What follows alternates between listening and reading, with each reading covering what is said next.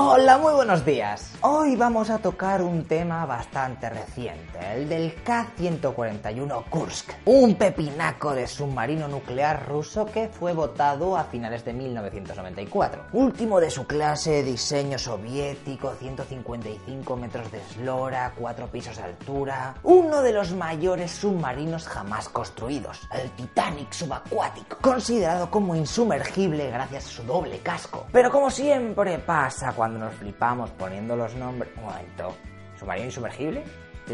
Para, que me... Bueno, da igual. Al final pasó una tragedia que hizo que recordásemos todo esto por lo que va a ocurrir a continuación. Adelante, historieta de la leche número 56.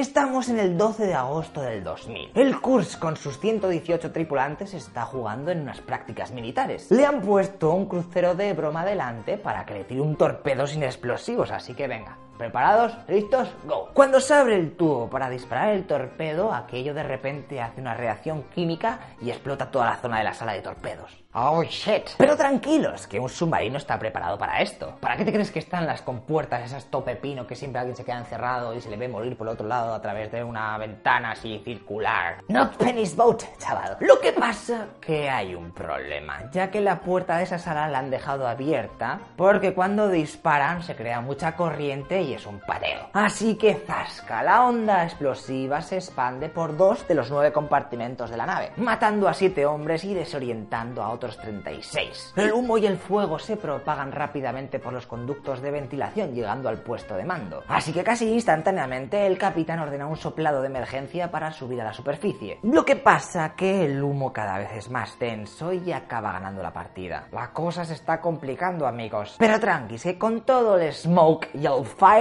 la boya de emergencia se tiene que activar automáticamente y subir a la superficie para pedir ayuda y que así la localización sea mucho más fácil. Oh, crap. Ay, hace un año el Kursk había estado en el Mediterráneo espiando a la flota estadounidense mientras jugaba en el Kosovo y desactivaron la boya por si acaso saltaba sola y les descubrían. Muy bien, a ver qué más puede pasar. Dos minutos y 15 segundos después de la primera explosión, de repente hay otra que flipas. 3,5 en la escala de ¿eh? No te digo más. Algo así como 6 toneladas de TNT. ¿Pero qué ha ocurrido? El submarino se ha hundido al máximo y al tocar con el fondo marino ha hecho que los 12 torpedos que lleva exploten y eso un desastre. Menos mal que los reactores nucleares se han desactivado automáticamente y que en el compartimento en el que están las barras de control nuclear tiene unos 13 centímetros de acero que ha protegido todo aquello de las explosiones, que si no, pues la teníamos liada. Pero otras zonas no han corrido la misma suerte y en varias salas se han abierto agujeros por donde entraban 90.000 litros de agua por segundo. Vamos, que prácticamente han muerto en el acto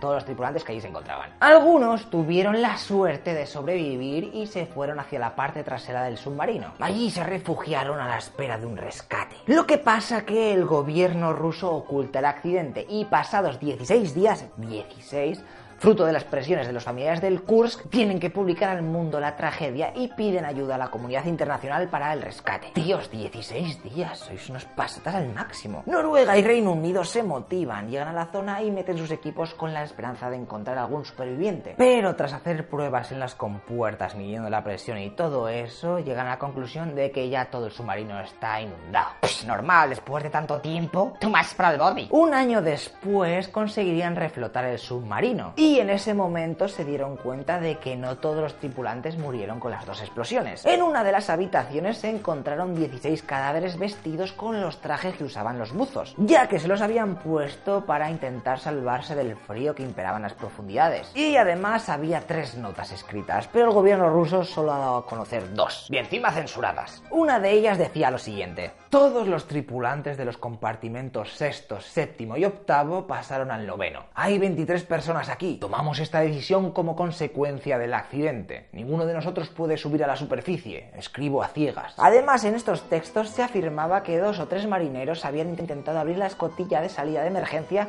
para salir del submarino. O lo que es lo mismo, suicidarse. Bueno, si eres un crack y consigues subir desde los 108 metros de profundidad, pues entonces me callo. De hecho, el récord de profundidad de apnea está en 128 metros. ¿eh? O sea, que vete tú a saber si lo habrían conseguido. Ah, y el de buceo con bombona y tal llegan hasta los 332 metros de profundidad. Flipas. Más tarde de las líneas estas que os acabo de decir, el mismo marinero escribiría, aquí está oscuro para escribir, pero probaré a tientas. Al parecer no quedan muchas esperanzas, 10 o 20%. Vamos a confiar que alguien pueda leer esto. Saludos a todos, no hay que perder la calma. Firmado Kolesnikov. Con el paso de las horas, obviamente, su esperanza se fue desvaneciendo. Y otro de los tripulantes escribió, Amados Natasha e hijito mío Sasha, si logran leer esta carta significa que habré muerto. Los amo muchísimo. Natasha, perdóname por todo. Sasha, sé todo un hombre. Los beso fuertemente. Hardcore level, tíos. Poco a poco el compartimento en el que estaban se fue llenando de humo y agua, hasta que seis días después del accidente todos murieron asfixiados. Y la mayoría de cuerpos se recuperó, menos tres. Este accidente sigue siendo bastante misterioso, porque algunos expertos creen que la primera explosión fue causada por culpa de la actividad sísmica, o incluso porque se comieron una mina submarina de la Segunda Guerra Mundial. Bueno, aquí hay donde elegir. Lo que sí que sabemos es que la velocidad es algo vital en estos casos. Y si los gobiernos se lo callan ocultando las movidas que les pasan, pues poco se puede hacer. Esa es la moraleja de hoy. No hay que dejar correr el tiempo ante los problemas, loco Pixas. Venga, pues terminada esta historieta, vamos a ver de qué va a ir la próxima de la semana que viene. ¡Anda, por fin! Esta la quería hacer desde hace mucho tiempo. Ya hemos hablado en otras ocasiones de la Inquisición española, pero el próximo domingo nos vamos a meter de lleno en sus prácticas preferidas. Las torturas. ¡Yuhu! ¿Qué, qué tema más macabro? Pues sí, pero seguro que muchos de vosotros tenéis curiosidad de ver los inventos que se crearon con el único fin de joder a otro humano para que se chivase de algo que no había hecho.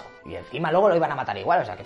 Menudo chollo. Venga, pues en unos días nos vemos. Suscribíos y meteos en nuestro Twitter para ver más curiosidades. Y nada, hasta luego, loco Pixas.